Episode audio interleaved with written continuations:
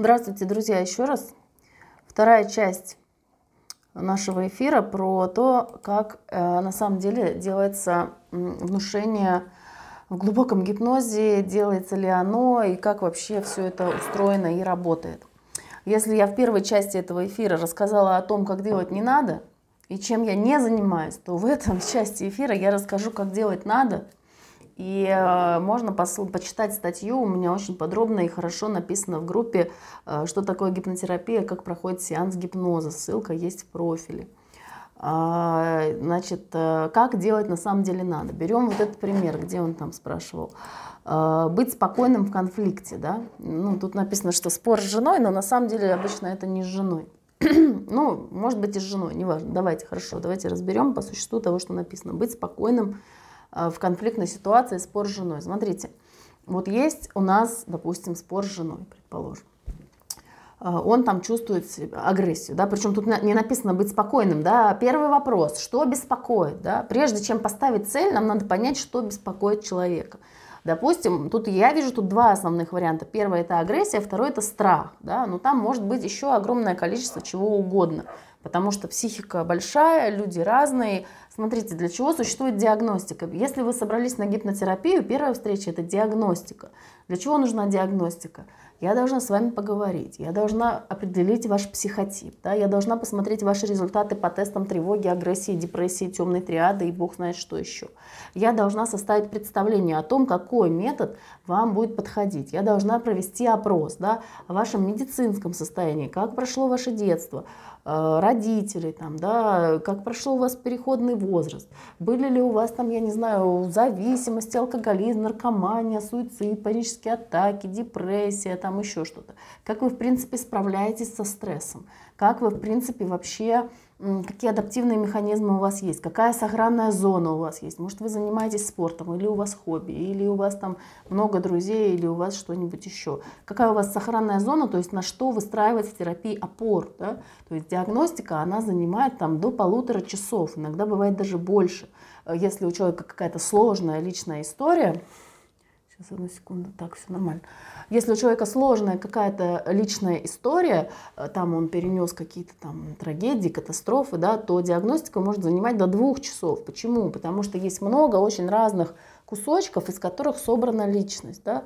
Если есть какие-то утраты, если есть какие-то там переезды, да, какие-то проблемы в коллективе, над кем-то издевались, например, да, кто-то наоборот был там первым парнем на деревне там, или в классе, или где-то еще. Это тоже может травмировать личность, между прочим. Э, в общем, вот эту вот всю информацию надо собрать. То есть, если вы собрались на гипнотерапию, первая встреча – это диагностика. И э, заодно скажу, что если вы не уверены, нужна ли вам гипнотерапия, то не надо записываться на диагностику. А, диагностика – это уже рабочая часть, это первый этап перед гипнотерапией. Если вы не знаете, надо вам или не надо, то записывайтесь лучше на консультацию, потому что на консультации вы сможете задать много вопросов, все, что вас интересует. И я их вам прокомментирую, так что вы поймете, там, если нужно проверить, подходит вам специалист или нет, да, я подхожу ли я как специалист, это абсолютно нормально. Э, что вы должны тоже убедиться, что специалист вам подходит. Можно получить бесплатную мини-консультацию по телефону, э, записавшись тоже на нее предварительно и э, сделав тесты и ответив на вопросы для подготовки. Можно записаться на психологическую консультацию, где вы сможете задать все вопросы, все, что вас интересует. И только после того, как вы убедились, что действительно вы хотите да, на гипнотерапию, после этого уже можно записываться на диагностику. То есть диагностика имеет смысл только в том случае, если вы после этого будете проходить модуль. Если вы модуль проходить не будете, диагностика смысла большого не имеет. А, итак, возвращаемся к тому, как надо делать. Значит, в первую очередь мы проясняем запрос, что беспокоит. Мы берем ситуацию, в которой последний раз возникала эта проблема. Например, надо быть спокойным в ситуации с женой, спор. Значит, Ну, лучше бы вот этот человек, конечно, написал реальную ситуацию, которая его беспокоит. Это было бы нагляднее и полезнее для, ну, и для него самого, и для всех.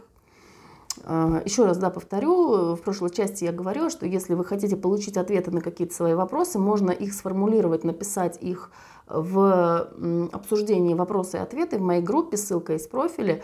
Можно написать достаточно подробно там свою какую-то личную ситуацию, если хотите получить по ней мой комментарий. Это для людей интересно.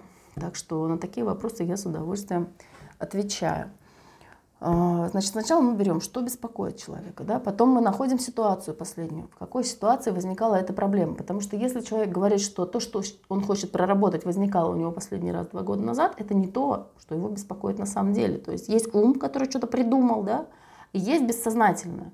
То есть бессознательное это то, что работает на самом деле. То, что вот этот вот ум, это некий как бы человечек, который сидит внутри вот этого, так сказать, э, человекообразного существа, да, и ему кажется, что он управляет, да, вот этим вот динозавром, который туда-сюда ходит и что-то чувствует и что-то делает. Но на самом деле современные исследования на функциональном э, МРТ, они показывают, что это совершенно не так. Вот можно послушать нашу великую Черниговскую, она про это много рассказывает, что последние исследования, они показывают, что бессознательное, оно делает вообще практически все. И вот даже этот процесс выбора, когда мы думаем вот так поступить или вот так поступить.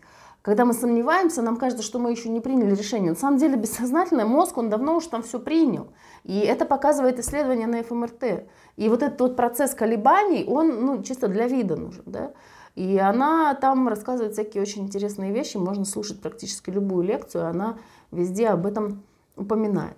Значит, мы берем одну ситуацию, в которой беспокоит эта проблема.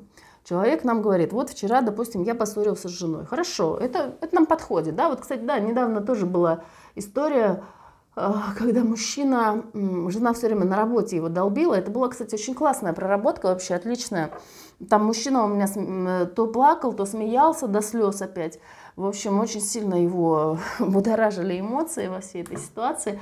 Она ему звонила на работу, и отвлекала его от важных дел. А он там занимается бизнесом там, супер мужской, там какой-то монтаж, демонтаж, какой-то металл, какие-то конструкции, какие-то здания, какая-то техника строительная.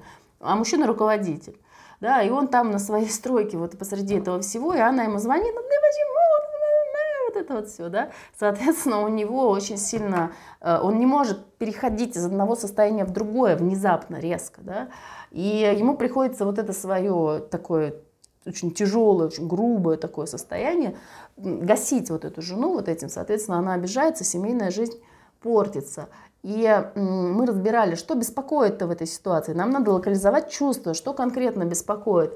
И он говорит, да, она меня не ценит, она мое время не ценит, она меня ни во что не ставит, я себя чувствую ненужным в этой ситуации, да? То есть она не понимает, что я там ради нее там трачу это время и так далее. То есть из-за этого возникает конфликт. Как хотелось бы себя почувствовать в этой ситуации там нужным, востребованным, любимым и так далее. То есть это нормально. Но порой людям очень трудно сформулировать эти простые слова. Да? Для этого существую я, потому что я помогаю эти слова им сформулировать. Люди легко формулируют то, что им не нравится, и довольно трудно им дается обратный процесс. Но смотрите, если да, спасибо, Николай. Если люди прочитали уже в книжке, что надо мыслить позитивно, и они научились переформулировать, да, э, то, как я себя хочу, ну, как бы, чего бы мне хотелось в результате, да, допустим, я бы хотел э, быть нужным своей жене, востребованным, и чтобы она меня любила. А, допустим, на словах человек может это сформулировать. Вот это большая проблема тех, кто не обращался ни к специалистам, а начитался всяких книжек. Они говорят, я хочу быть нужным, любимым, востребованным. Все. Смотрите, за этим нет никакого чувства, за этим есть только текст. Вот это не работает. Текст это все про ум, да, если мы на ФМРТ посмотрим, это совершенно не та область, где на самом деле происходит изменение. То есть моя задача как специалиста, как гипнотерапевта, это сделать так, чтобы мужчина почувствовал себя, да, когда мы ставим эту цель, чтобы он почувствовал себя востребованным, нужным, любимым, да, то есть чтобы он вошел в это состояние, где он востребован, и любим, да, и нужен. И э, он чувствует во время разговора со своей женой именно это состояние, которое его вдохновляет. Да? Когда мужчина осознает, что ему необходимо, чтобы жена его вдохновляла, э, то, конечно же, он э, испытывает э, совершенно другие чувства, да, то есть когда происходит вот эта осознанность, вот тогда происходит изменение. Но осознанность происходит не тогда, когда он говорит, Почему она меня не вдохновляет? Пусть она меня вдохновляет, да, но мужчины по-другому совершенно это делают. В тот момент, когда он испытает это состояние, да, когда он примерно вспомнит о том, когда он испытывал уже такое, да, и с кем. И, соответственно, исходя из этого, могу ли я к вам присоединиться, Николай меня спрашивает. Николай, вы можете написать свой вопрос. Если у вас какой-то вопрос есть, пожалуйста, напишите его в эфире. Я вам постараюсь на него ответить, если это по теме нашей эм, сегодняшней, по теме эфира. Значит, смотрите, когда он просто говорит, это не срабатывает. Когда он дает в своем бессознательном образец этого чувства, да, тогда это уже цель, к которой можно стремиться, над которой можно работать. Но не путем директивного внушения, а путем гораздо более сложной комбинации. Еще раз повторяю, э, вот есть прыщ, организм его воспаляет, пригоняет к нему лейкоциты, чтобы эвакуировать содержимое, чего там у него внутри, вредное для организма. Если мы даем директивное внушение, не надо воспалять вот эту гадость, которая внутри у прыща. Все, у нас начинает умирать организм. Это защитные функции, все. Ваша агрессия в конфликте, это защитная функция. Ваш страх, когда вам там ну, в том же самом конфликте, это защитная функция. Ваше чувство вины, когда вы сделали что-то жене и чувствуете вину. Вот, кстати, с таким запросом приходит, да, тоже сделайте, чтобы я вину не чувствовал. Ну, я сделаю тебе, чтобы ты вину не чувствовал, так у тебя рак начнется, оно мне надо, зачем? Это не моя это не моя история ставить заплатки. Я не ставлю заплатки. Я полностью вот э, хочу соткать это так, как это должно быть изначально, да, чтобы организм сам, я могу помочь психике соткать это так, чтобы соединить вот эту вот дырочку, вот эту вот заплатку, где там что-то произошло. А если там тотальный развал личности, то есть она не сформирована, либо она там травмирована, фрустрирована, диссоциирована, то это, конечно, нужна очень Э, длительная объемная работа. Значит, э, мы выявили, что нас не устраивает. Теперь мы выявили, что нам надо. Да?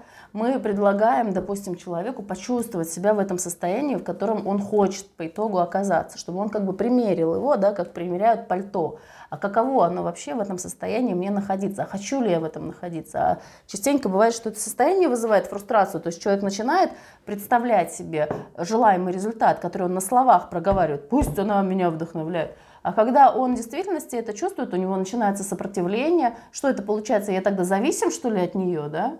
И там начинается сопротивление, которое упирается в родительскую семью. Так, допустим, мы выявили, чего ему надо и к чему он стремится, чего он хочет вместо этого. А, хорошо, после этого э, что мы делаем? Мы начинаем разыскивать, откуда это все у него пришло, то, что есть да, в конфликте. Допустим, вот э, он чувствует агрессию в ситуации с женой, какое чувство у него перед агрессией. Допустим, у него там чувство вины, он там, э, жена там, ну не знаю, классическая ситуация, допустим, жена с маленьким ребенком, Усиление ветра в Петербурге ожидается до 18 метров в секунду. А жена с маленьким ребенком, допустим, дома сидит целый день, она замотана, а то еще и с двумя, и с тремя детьми. А муж целый день на работе. Он возвращается замотанный с работы домой вечером, а там замотанная жена, которая весь день его ждала, чтобы сучить ему ребенка и пойти хотя бы помыться. Ну, или просто полежать на диване. А муж весь день э, уставший пришел с работы и ждал, когда придет с работы, чтобы его покормили и тоже полежать на диване. Соответственно, здесь в этом месте возникает конфликт. Жена говорит, я тут целый день с ребенком, ты не ценишь, я же мать там траля, а муж говорит, я целый день на работе ради вас, я вот ты не ценишь, траля-ля. Да? Вот возникла агрессия, возникла ссора, конфликт, в общем, все плохо. Э, давайте кого-нибудь загипнотизируем, чтобы было по-другому. Нет, не работает к сожалению, так. Все работает по-другому.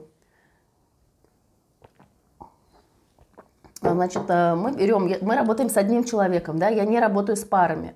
И вообще я твердо убеждена, что с парами должен работать только специалист, который специализируется на работе с парами. То есть это человек, который работает только с парами, с двумя одновременно и никак иначе.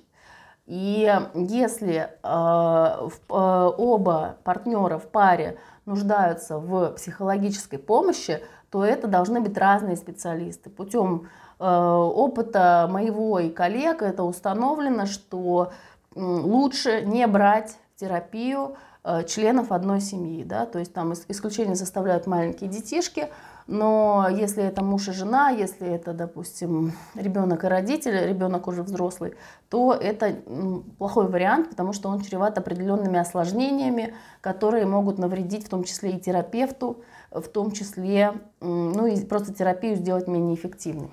Значит, мы работаем с кем-то одним, вот в нашем примере с мужчиной. Э, пришел я, допустим, с работы, да, то есть мы разбираем полностью с его ситуацией, э, с его стороны эту ситуацию. Значит, э, подчеркну здесь, что можно добиться изменений в ситуации, изменив реакцию только одного партнера, потому что муж и жена между собой связаны. И их реакции эмоциональные, они очень сильно тоже взаимосвязаны. То есть есть взаимосвязь. Да? Если это уже имеет обостренный такой усиленный характер, то это эмоциональная зависимость называется. Когда эмоции одного партнера зависят от другого, да, и зависимый такой партнер дома сидит, вот эта жена ждет, пока муж придет с работы, и она прям ждет. Вот если муж придет в хорошем настроении, то я буду так себя чувствовать, а если в плохом, то так. И если он так повернет ключ в замке, то все, у нее сразу бам, там она вся опускается и понимает, что все, сейчас будет плохо. А если так повернет, или она ждет, там, позвонит ли он ей, допустим, когда будет выезжать с работы, или не позвонит, опять забудет, и она понимает, что время идет, что он не звонит, что неопределенность, да, и у нее начинается какое-то определенное состояние, то есть как бы программирование ее психологического состояния начинается не с нее самой, а с него, с того, как он себя поведет. Вот это и есть эмоциональная зависимость, когда я мои чувства зависимы от его чувств, да, а его чувства, в свою очередь, зависимы от моих. Чаще всего эмоциональная зависимость бывает взаимной. Так, значит, мы со стороны мужчины. А, что за чувство, допустим? Вот э, я пришел, там она мне сует ребенка, я ей говорю, да, я хоть отдохну с работы, она не понимает, что я устал. А, значит, э, какое чувство? Обида. То есть а, первое чувство, да, люди обычно жалуются на агрессию, но агрессия это не то чувство, с которым мы будем работать. Мы будем с причиной агрессии работать. Поймите, что если раздражение, да, возникло, раздражение в теле, вот представьте себе метафорически, раздражение в теле не возникает просто так. Раздражение в теле – это следствие какого-то другого процесса. Естественная агрессия сама по себе возникает только у тигра, который бежит за зайчиком. Если вы не тигр, который охотится за зайчиком, то у вас не будет агрессии, просто вот чистой агрессии в чистом виде. Она не будет возникать. Она будет возникать как защитная реакция. Нападай. Агрессия – это действие, да, я нападаю, потому что быть агрессивным, нападать гораздо приятнее, чем быть обиженным, допустим, да, или быть испуганным, или быть виноватым, или быть одиноким, или еще каким-нибудь. Ну, агрессия это же такое сценическое чувство, то есть я что-то делаю, когда я агрессивный, я что-то делаю, я чем-то занят, я а, жестикулирую, артикулирую, то есть у меня мышцы, я могу руками помахать, покричать, то есть я контролирую ситуацию, да, в отличие от ситуации, когда я обиженный себя чувствую. Это что значит? Я не контролирую, что-то произошло, я в пассивной позиции, да? Или одиноко я себя чувствую, еще хуже, я вообще в пассивной позиции. Если в обиде хотя бы существует обидчик, который меня обидел, и с ним как-то можно повзаимодействовать хотя бы мысленно, то в ситуации одиночества, грусть, там не с кем даже повзаимодействовать, это очень такие чувства, ну, как бы заизолированные, да? Ну, хорошо. Какое чувство у него там? Обида. Нашли, допустим, обиду. Там может быть что угодно на самом деле. Но обида я из популярных вариантов рассказываю, что бывает чаще.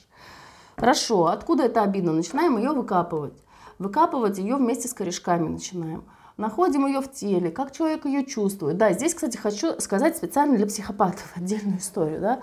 Если психопатам обидно, что их так называют, давайте скажем, лицам с пограничной организацией личности. Да? Это может быть не только психопатия, там кое-какие могут быть еще штучки, там нарциссизм или что-нибудь такое.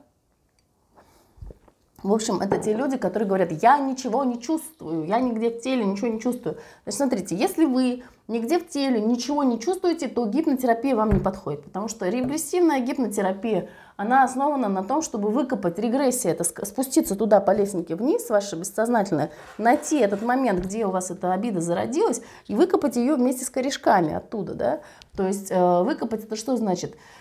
Перепросмотр сделать этого чувства и научить вашу нейронную сеть, не вас как личность научить, а вашу нейронную сеть переобучить, да, то есть, понимаете, это как шпагат, вот, то есть садится спортсмен на шпагат, и он учится, тренируется, его мышцы тренируются сидеть на этом шпагате. Когда мышцы там растянутся, натренируются, значит, он сможет на него садиться легко. Здесь что-то очень похожее, да, ну, конечно, гораздо сложнее, но, в общем, некоторым образом напоминает количество повторений, тренировка, да, то есть на сеансе мы моделируем то, что вы будете делать, потом между сеансами вы ходите, отрабатываете это в своей жизненной ситуации, и на следующем сеансе мы снова моделируем, чего там у вас произошло и как оно работает. Так, сбилась. В смысле? А, обиду начинаем выкапывать, да. Значит, для тех, кто ничего не чувствует, у меня есть методики, как э, достать из вас эту информацию. И обычно эти люди, они делают так, смотрите, ну это не для всех, это для маленьких, ну для маленькой части, да, у меня был отдельный эфир про тех, э, что делать, если я ничего не чувствую.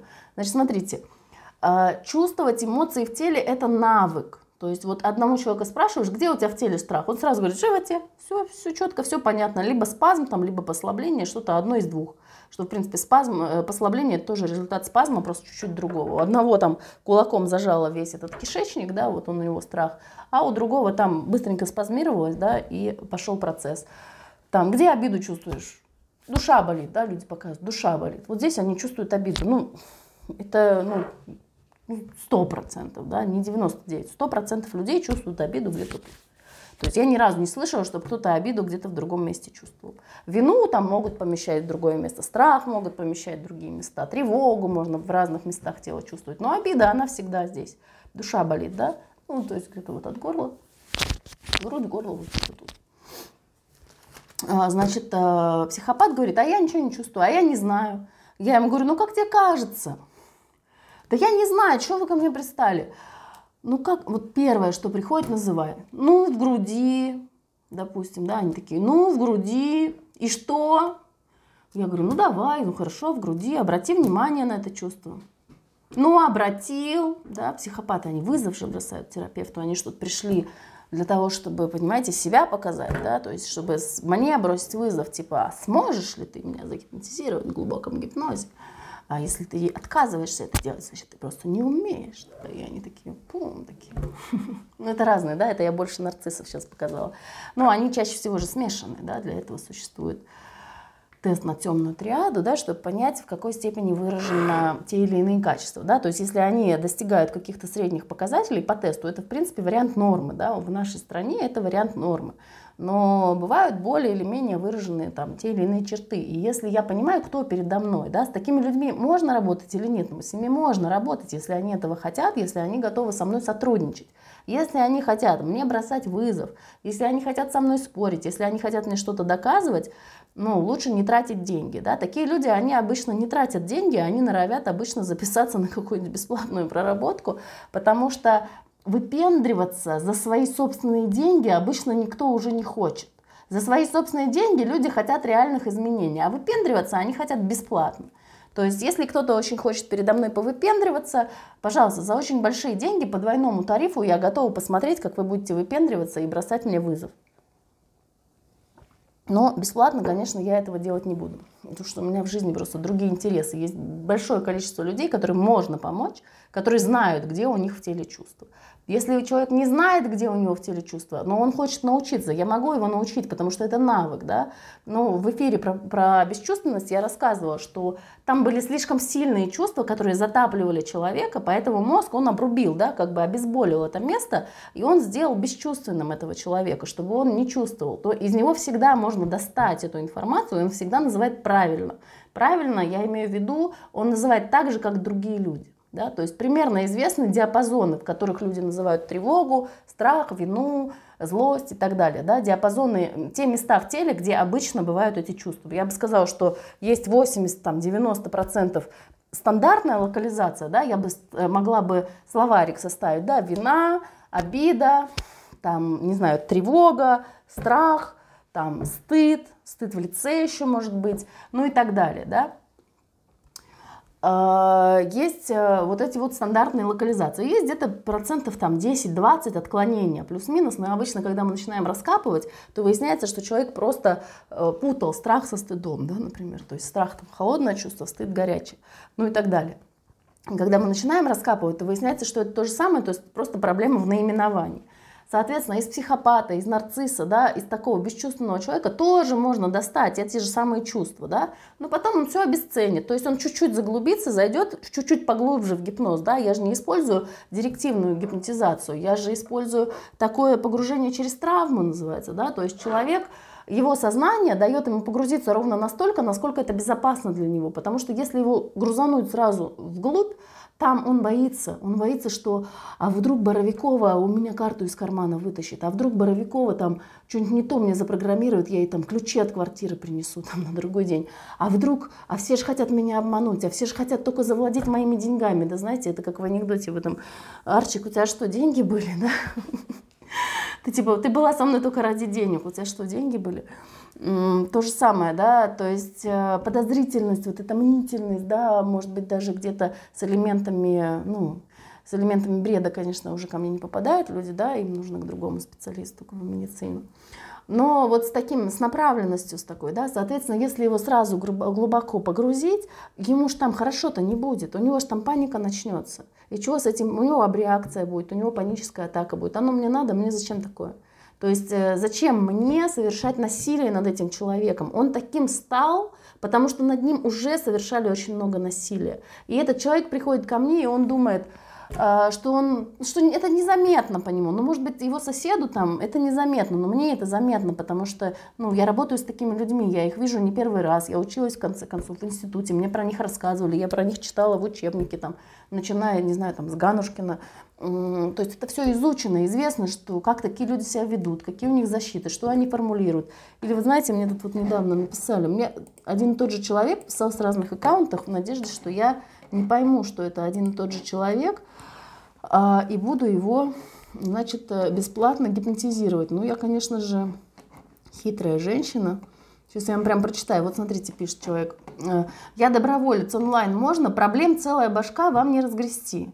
Хочу лечь и проснуться с новыми мозгами. Вот как вы думаете, какие ваши ставки? Делайте ваши ставки, господа. Возьму я такого человека, тем более на бесплатную работу. То есть, если человек мне пишет, ну, бесплатная работа имеется в виду под видеозапись, да, то, что у меня висит в заголовке, это постоянное предложение для всех добровольцев, один сеанс, наглядно для зрителей. Мы проводим без оплаты, ну, нужно пройти, соответственно, тестирование и диагностику, чтобы я поняла, подходите вы для того, чтобы зрителям было интересно посмотреть на то, э, как я работаю с вашим запросом или нет. Значит, вот смотрите, проблем целая башка, вам не разгрести, хочу лечь и проснуться с новыми мозгами. Ну, разумеется, нет. Разумеется, мне это не интересно. Если человек мне сразу вызов бросает, вам не разгрести. Зачем я тогда буду тратить время, если мне не разгрести? Смотрите, как я узнаю, можно разгрести то, что у человека в башке или нет? Я это узнаю от него. Он мне сразу пишет, вам не разгрести. Ну, не разгрести, так не разгрести, иди, тут целая очередь людей, которым разгрести. Зачем я буду тратить время-то? Хочу лечь и проснуться с новыми мозгами. Но у меня нет магазина мозгов, я, ну, к сожалению. Вот у меня там есть ящики, да, где у меня вот такие вот архивы клиентских э, конспектов, да, по клиентским сессиям, но там нет новых мозгов, к сожалению. Я никому не выдаю новые мозги. Разумеется, это, ну, человек хочет что? Человек хочет отказаться от своей личности и какие-то новые мозги, какую-то новую личность себе вместо той, которая есть. То есть та, которая есть, ему так сильно не нравится – что он хочет другую какую-то себе личность. Это не ко мне. Это не экологично, это насилие, это э, плохо, это разрушительно, это убьет этого человека. Если какой-нибудь дебил согласится ему это сделать, а у нас там в чате гипнотерапевтов, таких дебилов, прости господи, полно, это, как правило, какие-то люди, там, не знаю, маникюрщицы или слесари, сантехники, которые отучились на гипнотерапевтов и э, ходят там, гипнотизируют почем зря. Ну, и у них есть свои клиенты. Вот к ним, пожалуйста, обращайтесь, ко мне не надо с такими вопросами. Вот после этого как раз бывают аутоиммунные заболевания, какая-то онкология там или что-то еще там какие-то ужасные всякие проблемы соматические, потому что если кто-то согласится вам туда запрограммировать новую личность, ну, во-первых, ну, это в принципе невозможно, да, вы свою личность копили вот столько лет, сколько вам лет. Вот если вам 30 лет, значит, вы 30 лет свою личность копили и собирали по кусочкам, да, этот гербарий. Ну, как вы за один сеанс хотите, чтобы у вас появилось то, что вы 30 лет коллекционировали? Ну, конечно, это невозможно. Ну, как так? Невозможно. Лечь и проснуться с новыми мозгами человек хочет. Ну, смотрите, перевожу на русский язык. Что он хочет на самом деле? Он мне бросает вызов, да, он ищет спасителя. Это человек, ну, психопат, скорее всего. Возможно, нарцисс, возможно, нет. А, значит, ну, в любом случае в пограничном статусе он находится. То есть он э, проблем у него действительно много, да, в первую очередь он себя не принимает, он говорит, хочу лечь и проснуться с новыми мозгами. Значит, задача терапевтическая. Во-первых, я сразу вот по этим трем предложениям вижу, что это терапевтическая задача там на два года. Что это значит? Значит, эм, он себя не принимает, он себе не нравится. Все, что у него есть в голове, в его сознании, ему это все не нравится, он хочет все новое. Значит, терапевтическая задача состоит в том, чтобы примирить его с тем, что у него состоит внутри. Но это задача максимум, это задача на длительный срок, да, то есть надо находить, а что ему больше всего в себе не нравится. Там, скорее всего, будут какие-то э, ну, травмы, там будет очень много травматизации. Да? Почему он говорит, проблем целая башка, вам не разгрести? Потому что такая его структура личности, она постоянно била его лбом в самые разные жизненные ситуации, с которыми он сталкивался. И там у него происходила новая и новая травматизация, ну, где он становился более и более бесчувственным. Да? Если человек все время бьется лбом, то когда он сотый раз ударится лбом, ему уже будет не так больно, как в первый раз. Почему? Потому что у него уже там набилась, чувствительность уже снизилась. Да? Вот так же происходит у такого бесчувственного человека в пограничном статусе. Он перестает чувствовать эту боль, понимаете? Это защитная бесчувственность. И чтобы с этой защитной бесчувственностью поработать, ее нельзя снять за один сеанс, невозможно. Потому что когда мы ее снимем, то есть представьте, человек бился, да, вот метафора, да, телом, он бился плечом, бился головой, бился затылком, бился там ногами, у него все там в синяках, гематомах, кровоподтеках, организм его снимает чувствительность, да, то есть он перестает вырабатывать эти вещества, которые он позволяет ему чувствовать боль, как будто таблетка обезболивающая, как под наркозом, да, почему они плохо гипнотизируются, они уже загипнотизированы, они живут в этом гипнозе, в наркозе, в этом постоянно в этой бесчувственности, то есть когда человек бесчувственный, он не чувствует этого ощущения. Его спрашиваешь, где обида? Не знаю, типа, отстань ты от меня. Ну, а первое, что приходит? Ну, в груди, допустим, да. И вот так вот он себя ведет. Потом он чуть-чуть заглубляется. Я говорю, а что может усилить-то это чувство? Ну, там вот он что-нибудь называет, если вот там что-нибудь произойдет. Что с чувством происходит? Усиливается, усиливается. То есть он чуть-чуть момент истины, да, приоткрывается. Я же знаю, как этого человека провести к внутреннему, к своему. Но как только он ближе к своему внутреннему подходит, у него такая возникает огромное неприятие себя, ненависть к себе. Почему? Потому что он чуть-чуть начинает чувствовать, и все эти синяки, которые он за жизнь накопил со своей вот этой вот личностной структурой дезадаптивной, они у него все разом начинают болеть. Почему они слабо гипнабельные? Ну, потому что как только его туда погрузишь, это все сразу же обострится, он все это разом почувствует. Поэтому почему я говорю два года терапии? Потому что и это гипнокоррекция в лучшем случае. То есть э, в зависимости от сохранности личности надо пробовать либо просто психологическое консультирование, да, возвращаясь к тому вопросу, который изначально был задан. Так, я его уже закрыла, сейчас я вам скажу. Там был вопрос, в чем разница между директивным внушением в глубоком гипнозе и, э, ой, а что там не открывается-то? Э, где тут у меня эти вопросы и ответы? Вопросы и ответы.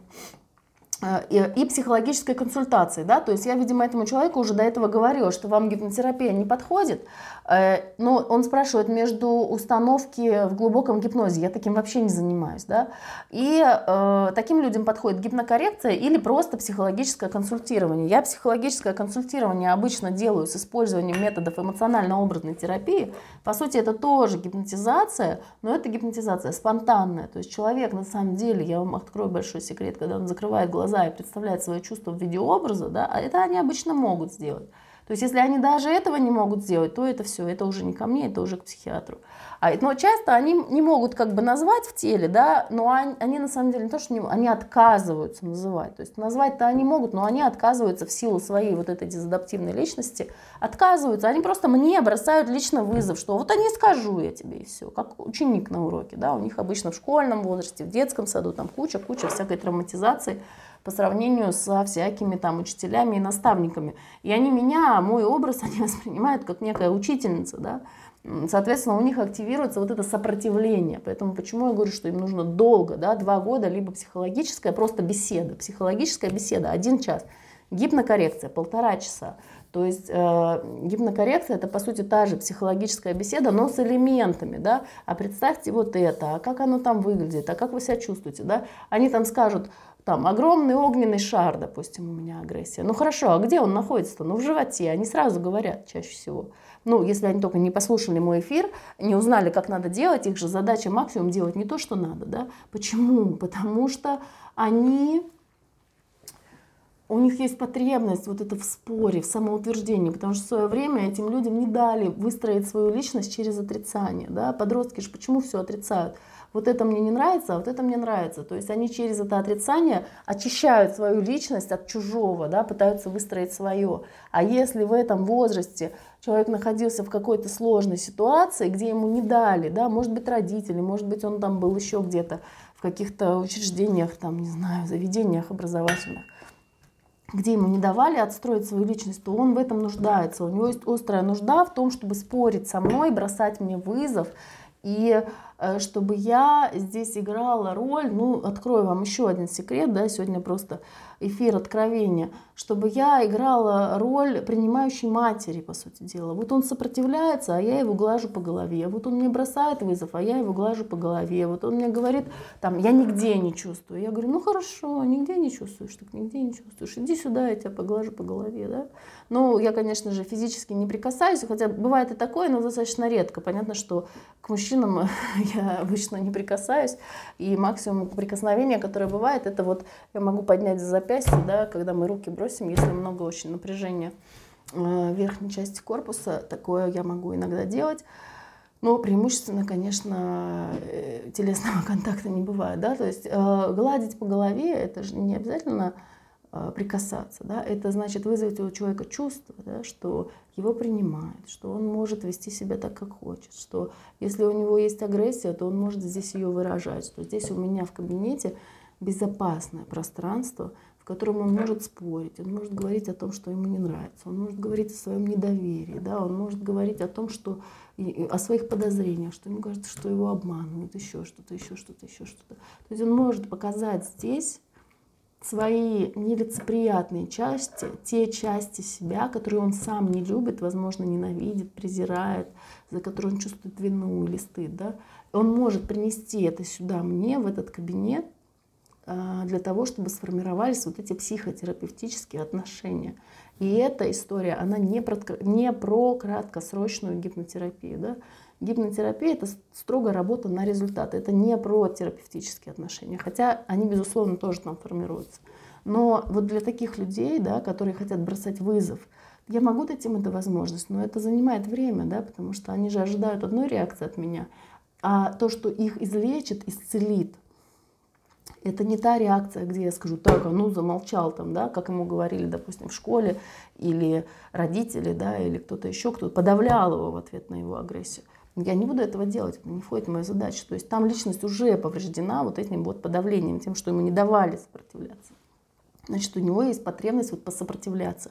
Но и опять же, я готова, пожалуйста, приходите, сопротивляйтесь. Есть такие люди, их, в принципе, ну, скажем, в общем, в процентном составля... Э, состав... процентная составляющая таких людей от 100% эм, общества, их достаточно мало. Но среди моих клиентов их достаточно много, да, потому что понятно, что это люди глубоко несчастные, страдающие от своей агрессивности, от вот этой своей дезадаптивности, от того, что им все не нравится. Если их спросить, что ты хочешь изменить в своей жизни, они говорят, все, я все хочу изменить. Вот как этот мне пишет, «Э, хочу проснуться с новыми мозгами. Им все не нравится в своей жизни. То есть э, это не на регрессивную гипнотерапию, это на либо на гипнокоррекцию, либо на психологическое консультирование, в зависимости там, от того, насколько человек нарушен. Э, и это длительная история, да, то есть потому что вот это возникает доверительное отношение, знаете, вот есть такой под, серия подкастов «Одно расстройство», если вы себя узнали в том, что я сейчас описываю, посмотрите эту серию про пограничное расстройство личности, там есть и про нарциссическое, то есть там люди, носители этих диагнозов, они рассказывают свою историю. Это все люди, которые уже давно в длительной терапии. А, они рассказывают о том, вот, что с ними было, что с ними стало, куда они идут и так далее. Это очень полезно услышать, как, что другой кто-то чувствует себя так же, как ты. А, послушайте эти подкасты, и там, знаете, один кто-то говорил, что... А, женщина там говорила, что... А, это причем были две женщины, которые основательницы этого же, по-моему, проекта «Одно расстройство». Какие-то медийные там женщины, журналистки или что-то такое. И она говорит, мой психотерапевт – это первый человек, с которым у меня были нормальные здоровые отношения. То есть психотерапевт его учат этому, да, работать с этим клиентом таким образом, э, ну, клиентом, пациентом, если это врач, да, э, работать таким образом, чтобы давать этому человеку образец нормальных, здоровых отношений, образец нормальной, здоровой реакции на его чувства, принятие там, и так далее. И э, поэтому в голове у такого человека может возникать конфликт, что его вроде бы влечет вот в каком-то э, специалисте, он увидел, вот, э, ну это называется фигура безопасная для переноса материнской. Короче, фигура безопасная для переноса, да, родительская какой-то фигура, скорее всего, ну, конечно же. И э, если этот э, терапевт, этот специалист, который вам понравился, почему я говорю, первый признак это ваша личная симпатия. Если ваше бессознательное распознало этого человека как годного для этой задачи, значит доверяйте в первую очередь бессознательному. Во вторую очередь смотрите на образование, и в третью уже очередь смотрите на цену. Э, вот примерно таким образом. И еще, кстати, да, многие люди хотят очно, обязательно очно. Но смотрите, вот очно в, этом, вот, в этой иерархии лежит на четвертом только месте. То есть, безусловно, очно лучше, чем дистанционно, если для вас это важно. Да? А есть другие люди, для которых дистанционно, наоборот, лучше, чем очно. Для меня, например, я из тех, кому лучше очно. Мне нравится лично. Да? Но если вот этот э, специалист вызывает у вас вот это влечение, что ваше бессознательное распознало его как фигуру, которая сможет вам помочь, да, на которую вы сможете спроецировать ваши отношения с тем родителем, э, ну, это уже ладно, дебри психоаналитические, вам это не надо. В общем, первично здесь это влечение бессознательного. Если вам кажется, что этот человек может вам помочь, обращайтесь именно к нему. Да? А все остальное уже вторично и третично. Так, давайте в завершение, сейчас, чтобы подытожить. Я, как обычно, вширь и вглубь одновременно пошла своей мыслью. Эм, так, чем отличается, он спрашивает, внушение установки в глубоком гипнозе? Я ответила, что этим я не занимаюсь. Э, да, давайте я сейчас подытожу все-таки, как это делается на самом деле. Вместо внушения установки в глубоком гипнозе, то, что безнадежно устарело, значит, вместо этого мы находим это чувство, это обида, да, которая вызывает у этого человека агрессию, и дальше он там агрессивно нападает на свою жену, а жена хочет с ним развестись. Да? Значит, мы находим эту обиду, мы спускаемся вниз, где уже он чувствовал такую обиду. Возможно, он такую обиду чувствовал, ну, например, там, когда мама с папой ругались, да. Э, допустим, ну, понятно, всем известно, да, что мужья, э, мужчины выбирают жену себе, которая имеет что-то общее с его матерью, и женщины, в свою очередь, по отцу. Но там все не так просто, особенно если был отец и отчим, да, э, для женщин там, в общем, эти мужские фигуры там перемешиваются, расщепляются, короче, там можно разбираться долго. Э, смысл в том, что этот ребенок, вот предположим, там маленьким мальчиком, ну, допустим, мама его ругает за то, что он там маме не помог, там, мама ему дала, там, не знаю, деньги, сказала сходить за хлебом, а он вместо этого побежал гулять, там, и хлеба не принес. И мама вечером ему говорит, э, сынок, вот у нас нет хлеба к ужину, значит, потому что ты такой секой плохой, нехороший, значит, что-то там не сделал. Но это больше про чувство вины я рассказываю. Ну, они бывают часто смешанными. Э, мальчик обижается на маму, да, потому что у него еще там в голове не сложено одно с другим, что э, мои действия, да, могут повлиять на всю семью, на всех и на то, что мы будем есть, в, в частности, за ужином, да. То есть он обижается на маму. С одной стороны, он вину чувствует, да, тяжесть какую-то либо на плечах. С другой стороны, ему обидно, что за ужином хлеба-то нету.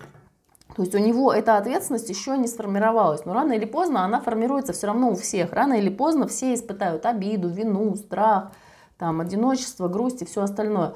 Каждый человек в какой-то момент это чувство испытывает. И наша задача найти, где оно первый раз вот так дезадаптивно сформировалось, и переспросмотр этой ситуации сделать, да, с точки зрения себя взрослого. Там дальше есть определенные фишечки, методы, как это делается. Значит, э в общем, мы их перепросматриваем, и, грубо говоря, так если очень грубо, да, как вот, э, не знаю, какой-то сторонний человек может сказать, да отпусти ты эту ситуацию, да, ой, ну неужели на это можно обижаться, ты же умный парень, ну что ты ерундой занимаешься? То есть э, этому человеку легко, называется чужую беду рукой разведу, да? Этому человеку легко, а носителю этого конфликта нелегко.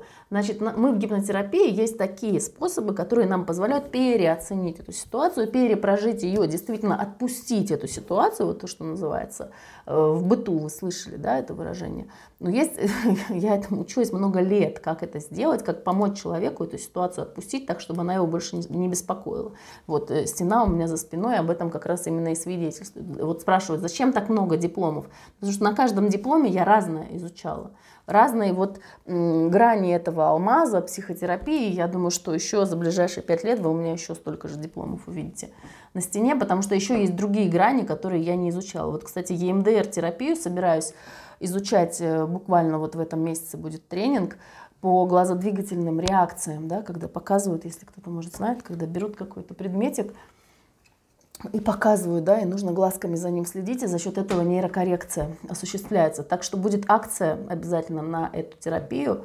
Э, кто меня спрашивал про скидки, э, на гипнотерапию пока скидок не будет, потому что у меня очень высокая загрузка. А вот на а, ну, посмотрим. Будет, возможно, бесплатные сеансы в каком-то количестве, не очень большом. И будут обязательно сеансы по низкой цене на отработку новых навыков. Так что, кому очень хочется ко мне попасть, следите за обновлениями. Тренинг будет, по-моему, то ли в середине, то ли в конце апреля. Так что вот после тренинга будет такое предложение. Это очень тесно связано с гипнозом. Мне очень интересно поизучать как EMDR работает в сочетании с гипнометодом. Э, я думаю, что ну, я очень большую ставку делаю на эту методику, потому что EMDR сама по себе методика суперэффективная наравне с гипно. То есть я проходила ее как клиент, и вот я знаю три вещи, да, меня, кстати, часто спрашивают, какие методики самые эффективные. Вот я знаю много методик, да, из тех, которые я знаю, самые эффективные. Первое – это гипно, второе – это эмоционально-образное, Линда Николай Дмитриевич, у него школа есть в Москве эмоционально-образной терапии, и ЕМДР. Вот это три вещи, которые вот супер-мега эффективные для работы на результат. Так что вот меня периодически начинающие психологи спрашивают, что изучить. Вот изучайте вот это. Угу.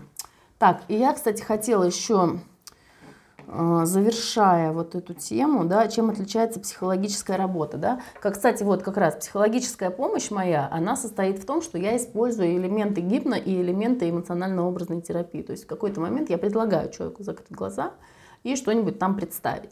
То есть э, консультация психологическая, да, она доступнее по цене, конечно же, но, соответственно, от одной психологической консультации, скорее всего, у вас жизнь не разделится на до и после но что-то для вас станет понятнее, что-то для вас станет прозрачнее, и какое-то определенное облегчение, оно, безусловно, наступит, да, потому что у меня есть насмотренность, я видела много таких людей, как вы, то есть я примерно понимаю, кто мои клиенты, да, какие носители каких эмоциональных проблем э, они являются, да, комплекс вот этот.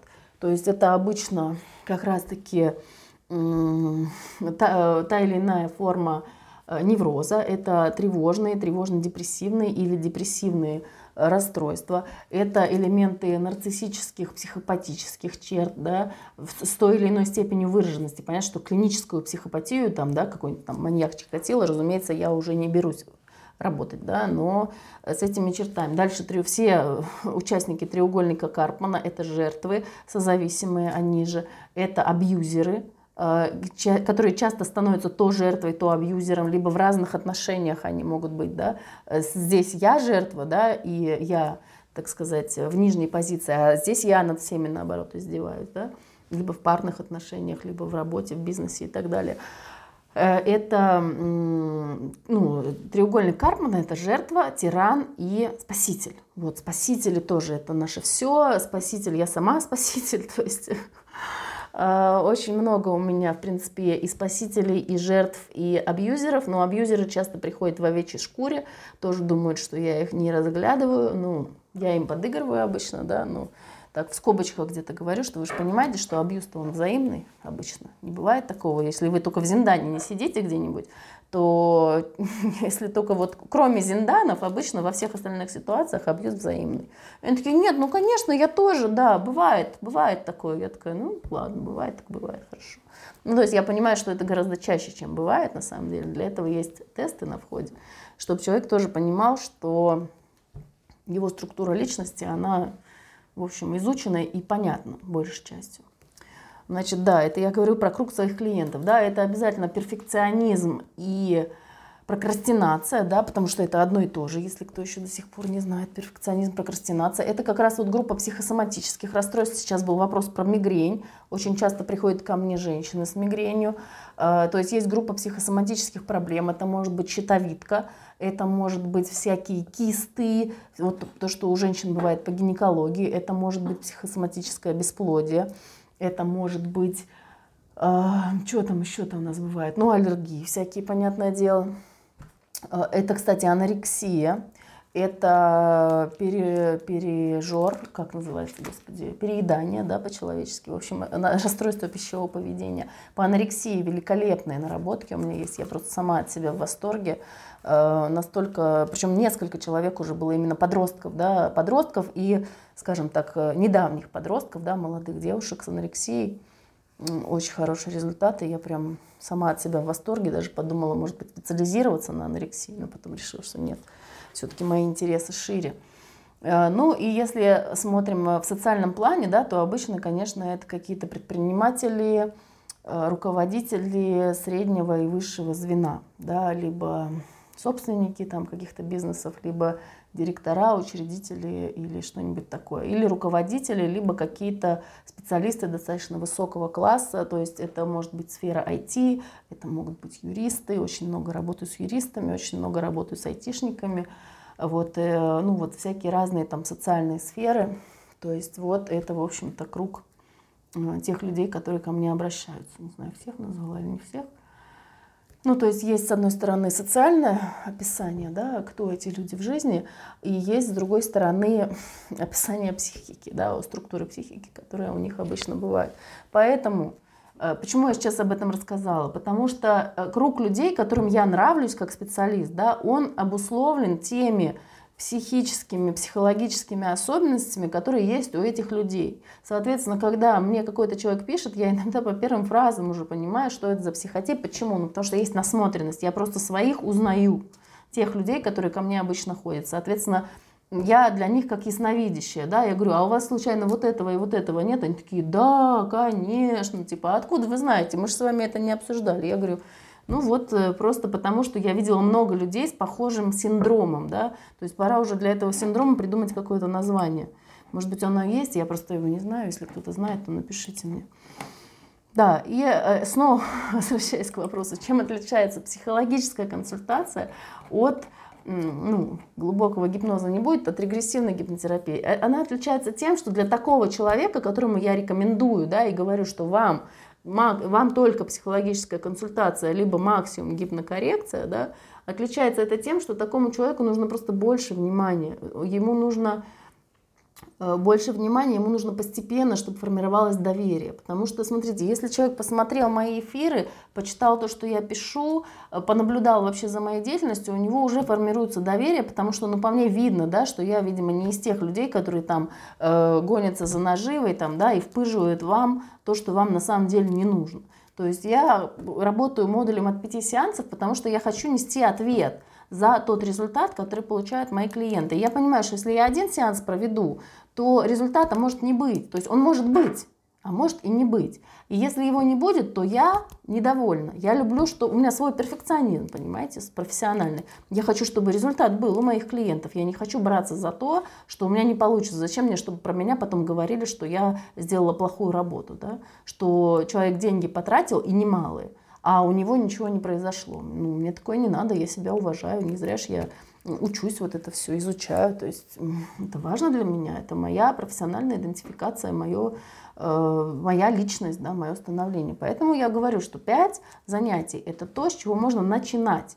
Да? И для большинства людей, если они нормативные, этого может быть достаточно для того, чтобы решить достаточно широкий круг вопросов. Потому что мы все равно работаем с личностным конфликтом, который проявляется не только в одной сфере. То есть нет такого, что на одном занятии мы с вами проработали эм, там, не знаю, страх публичных выступлений, а на другом занятии мы проработали там ваш конфликт с женой. Э, это не так работает. Если мы заходим, вот смотрите, я могу взять любой там конспект из своих клиентов, вот смотрите, вот я вам могу даже показать. Вот видите, у меня вот такие вот есть конспекты, да, по каждому клиенту есть вот такой вот архивчик. Вот мы можем взять какое-нибудь, допустим, решение. Так, что вам такого показать интересного? Какое решение можно принять, да, а, которое повлияет на жизнь этого человека в дальнейшем, да? Вот, допустим, смотрите, вот мы с мамой, допустим, работаем, да, и у мамы там большая проблема, большая проблема с ребенком то, что мама привыкла обесценивать все достижения ребенка и обращать внимание только тогда, когда у ребенка что-то плохо и что-то не получается. И мы с ней одну сессию тратим на то, то есть у мамы, по сути, ну, мама, понятно, что там с нарциссической историей, как многие из тех, кто ко мне обращается, у нее перепутана норма и э, идеал. Идеал и норма. То есть идеал считается как норма, а э, норма считается как плохо, да, то есть получила тройку плохо, получила четверку плохо, получила пятерку нормально, можно не обращать внимания. Вот когда тройку получила или, не дай бог, двойку получила, тогда можно много внимания дать, да. Вот это, ну, представьте, как э, тяжело такому человеку живется, да, то есть ему все не нравится. Если ему нравится только идеал, а идеал в жизни встречается не так часто – то ему все не нравится. Безусловно, это человек перфекционист, безусловно, он столкнется с прокрастинацией, безусловно, у него очень много тревоги. Ну и, в общем, вот такая вот структура личности. Про мигрень интересно. Да, про мигрень отдельно расскажу в отдельном эфире, Лилия. Напишите мне туда вопросы, чтобы я не забыла. Но в другой день это будет. Сегодня про мигрень не буду рассказывать. Но мигрень часто, кстати, вот у такой структуры личности, про которую я сейчас рассказываю, вот у нее как раз и частенько бывает и мигрень. Ну и вообще очень много напряжения в теле. И вот смотрите, на одном занятии, мы с ней одно занятие гипнокоррекции тратим на то, чтобы в конце концов она приняла решение относиться, допустим, к пятеркам у ребенка, у своей дочери, относиться к пятеркам как к достижению. И то есть для нее это она всю жизнь прожила так, считая там пятерку нормой. Да? И обесценивая любые достижения. Там, выиграла на Олимпиаде, ну и что, в жизни это ничего не значит, тебе за эту Олимпиаду больше денег не заплатят на работе, да. Там, э, изучила иностранный язык там, на 100 баллов из 100. Ну, ну и что, в моем окружении все говорят отлично на нескольких иностранных языках, а у тебя всего один, да. Ну вот представьте, как тяжело такому человеку жить и вообще строить отношения. Человек же так к себе относится в первую очередь, а затем уже он будет обесценивать все вещи, э, впечатления, людей там, и так далее. И вот на одном занятии она принимает решение относиться к этому как к достижению. То есть, по сути, мы ей меняем местами и ставим на место норму, ставим туда, где норма, то есть, по сути, тройка – это удовлетворительно, да?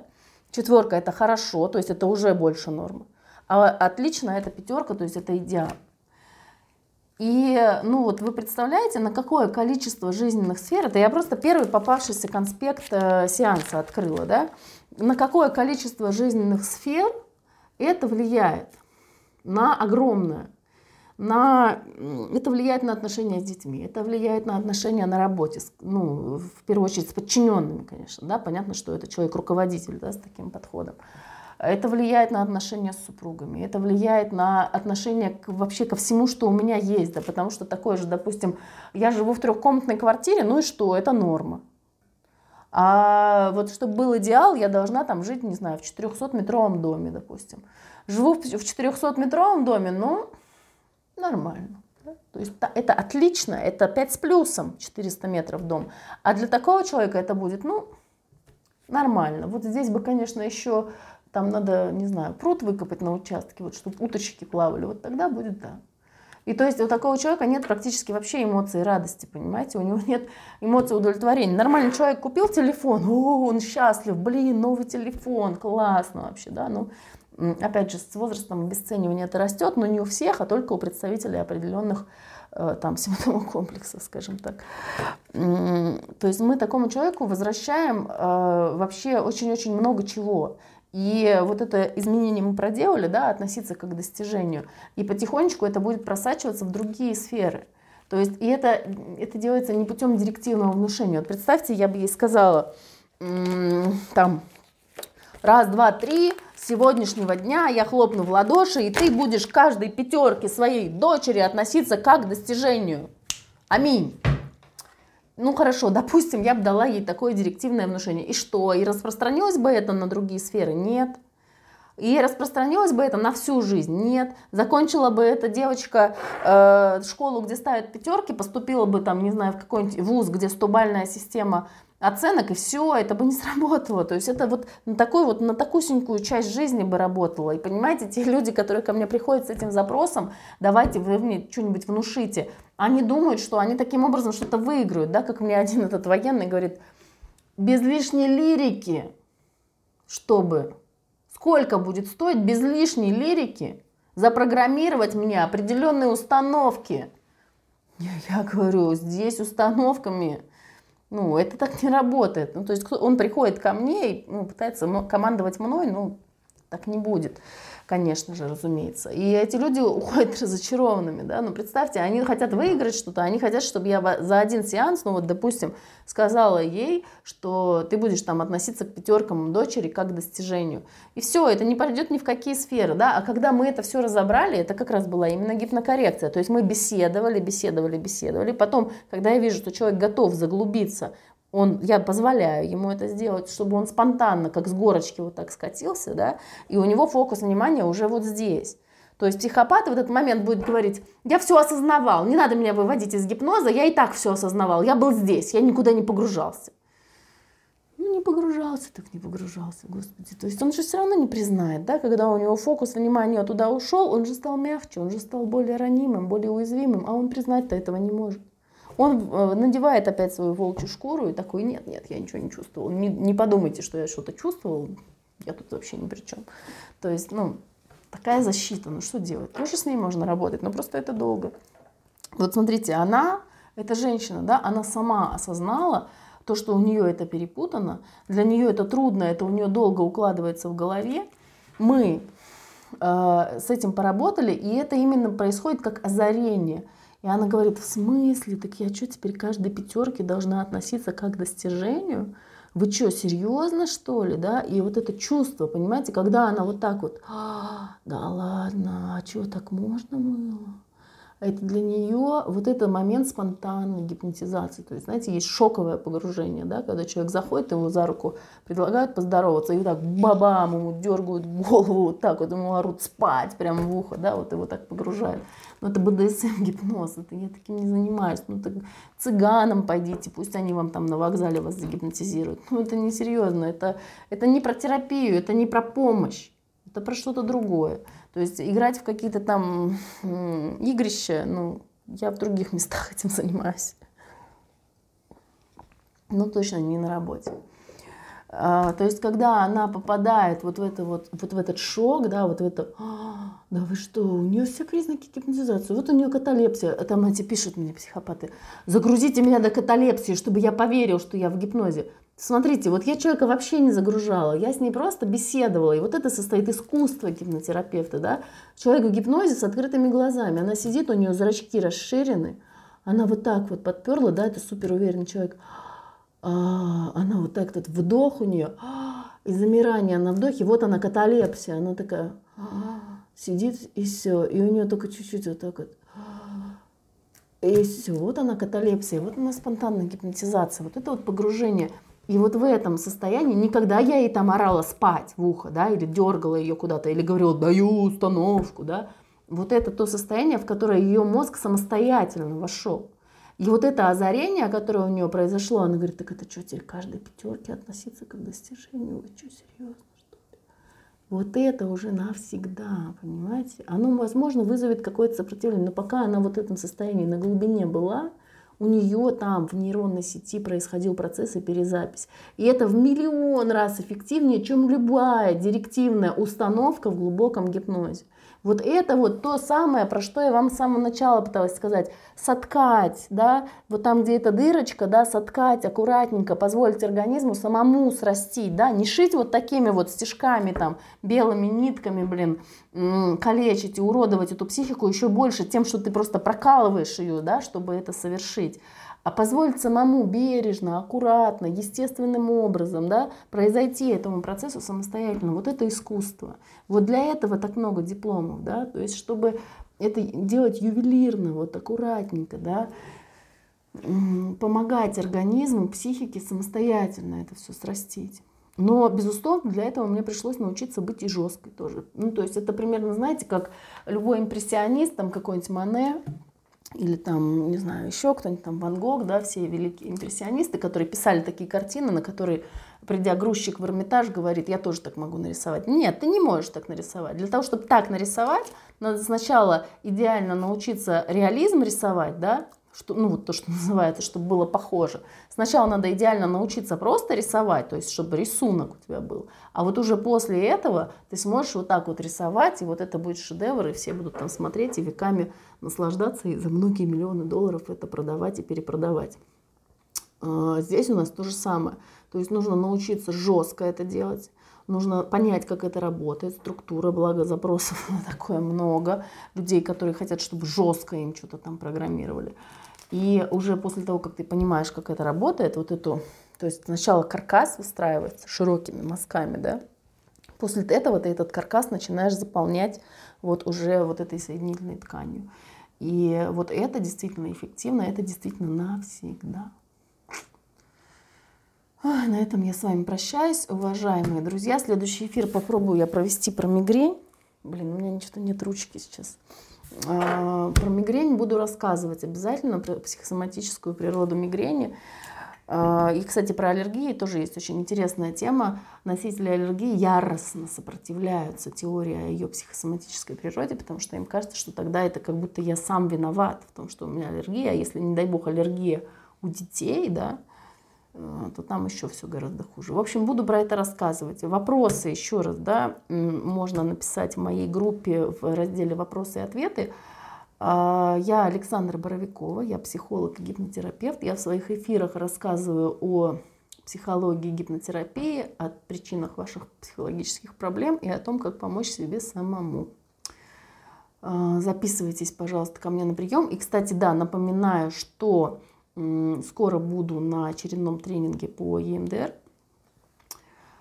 А, и будет, наверное, какое-то предложение либо бесплатно, либо по очень низкой цене. Так что следите за обновлениями. Ну, это будет, не знаю, насчет онлайн, но в кабинете в Петергофе точно будет такое предложение.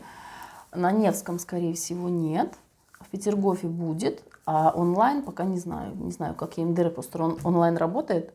Ну, говорят, что как-то работает, надо будет пробовать. Все, на этом с вами прощаюсь, дорогие друзья. Хорошего вам дня, вечера, жизни.